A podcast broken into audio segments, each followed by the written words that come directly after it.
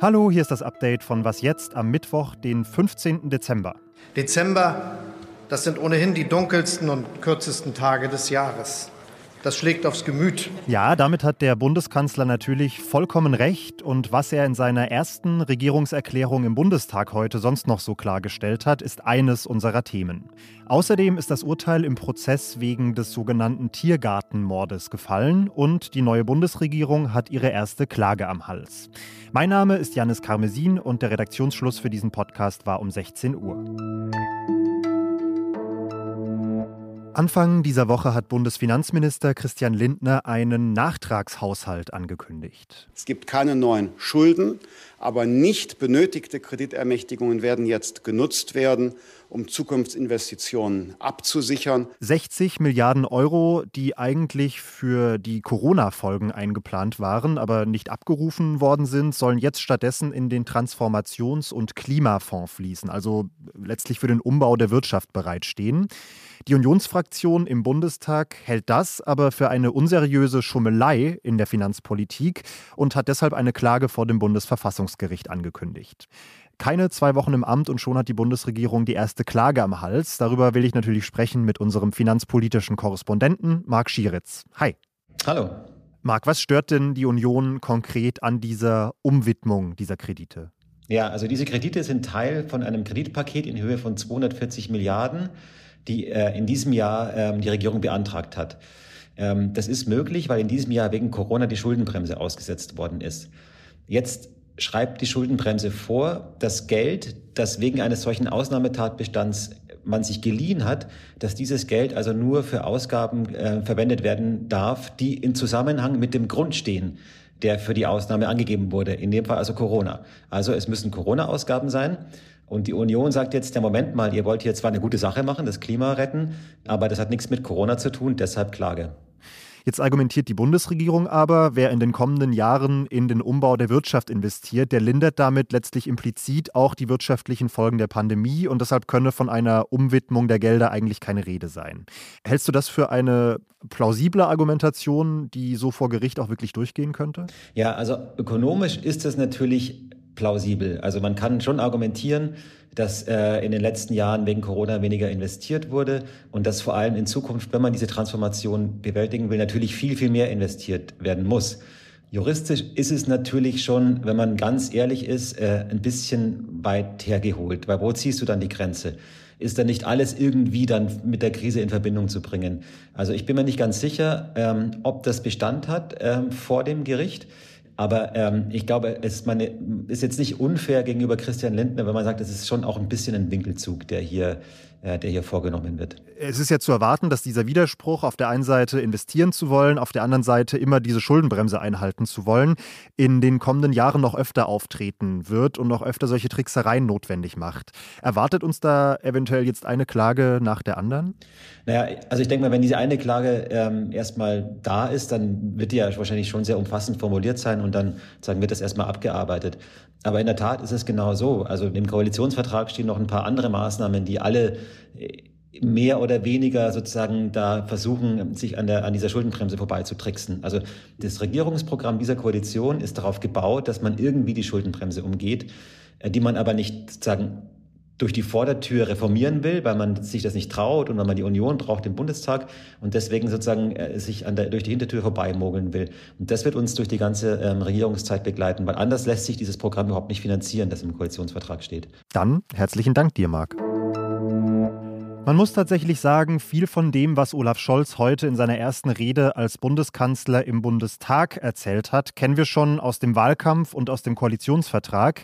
Seine Regierung, sagte er zum Beispiel, wird eine Fortschrittsregierung sein. Sein Ziel ist eine Gesellschaft des Respekts. Und natürlich stand die Energiewende mal wieder im Mittelpunkt oder wie Olaf Scholz zu sagen pflegt, die größte Transformation unserer Industrie und Ökonomie seit mindestens 100 Jahren. Er ist eigentlich erst so ein bisschen kämpferischer geworden, als es dann um Corona Corona ging und ganz speziell um den radikalisierten Teil der Corona-Maßnahmengegnerinnen. Wir werden es uns nicht gefallen lassen, dass eine winzige Minderheit von enthemmten Extremisten versucht, unserer gesamten Gesellschaft ihren Willen aufzuzwingen. In Sachsen gab es gegen genau diesen Teil der Szene tatsächlich heute auch eine Razzia. Die Polizei hat die Wohnungen von fünf Männern durchsucht, die in Chats Mordpläne gegen den sächsischen Ministerpräsidenten Michael Kretschmer geschmiedet haben sollen. Es wurden mehrere Waffen, darunter Armbrüste, sichergestellt und ein Mann wurde festgenommen. Am 23. August 2019 spaziert ein georgisch-tschetschenischer Asylbewerber durch den kleinen Tiergarten in Berlin. Da nähert sich von hinten ein Mann auf dem Fahrrad, zieht eine Pistole und schießt insgesamt dreimal auf das Opfer. Die Tat ging als Tiergartenmord durch die Schlagzeilen und wurde vor allem dadurch brisant, weil sehr schnell ein politischer Hintergrund vermutet wurde. Das Opfer hatte im Tschetschenienkrieg als Milizenführer gegen Russland gekämpft, steht deshalb in Russland auf einer Terrorliste und der Täter soll laut den Ermittlern ein Agent des russischen Geheimdienstes FSB gewesen sein. Das Ganze galt also sehr schnell als Mord eines ausländischen Geheimdienstes auf deutschem Boden. Heute hat jetzt die Berliner Staatsschutzkammer gut zwei Jahre nach der Tat ein Urteil gefällt und hat einen 56-jährigen Russen wegen dieser Tat zu lebenslanger Haft verurteilt. Die Kammer spricht im Urteil von Staatsterrorismus und sieht es als erwiesen an, dass der Täter im Auftrag des russischen Staates getötet haben soll. Russland hat eine Verwicklung aber immer abgestritten, tut das bis heute und entsprechend heikel ist dieses Urteil natürlich für die deutsch-russischen Beziehungen. Das Ganze kommentiert unser Autor Alan Posener. Das muss Folgen haben für die deutsch-russischen Beziehungen. Ich sehe nicht, wie es weitergehen soll, dass wir ähm, beispielsweise diese Pipeline Nord Stream 2 äh, genehmigen und uns in Abhängigkeit begeben vom Gas, das diese Mafia direkt vom Kreml aus kontrolliert. Das wäre das allererste, was geschehen muss. Zweitens sollten wir unbedingt die Ukrainer, wie es Robert Habeck schon mal vorgeschlagen hat, ähm, mit Waffen versorgen, damit sie sich gegen russische äh, Aggression wehren können. Und wir dürfen auf keinen Fall eine NATO- und EU-Perspektive für die Ukraine und vielleicht auch für Georgien ausschließen.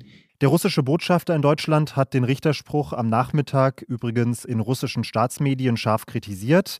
Russland halte das Urteil für eine politisch motivierte Entscheidung und diese belaste die ohnehin nicht einfachen russisch-deutschen Beziehungen ernsthaft. Was noch? So klang Marco Buschmann am ersten Tag in seinem neuen Job. Frau Präsidentin, ich schwöre es, so wahr mir Gott helfe. Und so klingt Marco Buschmanns Hobby. Marco Buschmann, der neue Bundesjustizminister von der FDP, produziert in seiner Freizeit elektronische Musik. Das ging zuletzt in einigen Medien herum. Er teilt die auf Soundcloud und ich habe jetzt mal diesen Account durchforstet und habe ein sechs Jahre altes Feature gefunden, in dem Marco Buschmann tatsächlich eine Rede von Christian Lindner untergemischt hat. Es ist kein Scherz, der Song heißt Wutrede und klingt so. Man soll auch Scheitern von Pionieren nicht ein Leben lang geografisch als Stigma verwenden.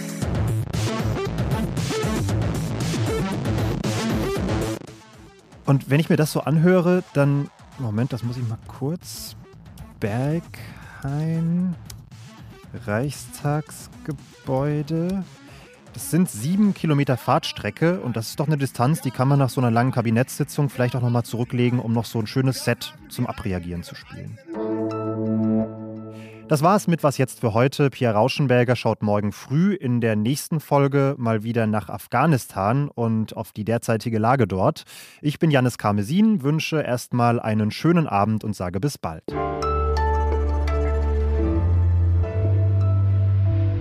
Marco Buschmann nennt sich als DJ übrigens MB Sounds. Ich glaube, da geht noch mehr. Vielleicht sowas wie Drum and Bush, Big Baller Bushy.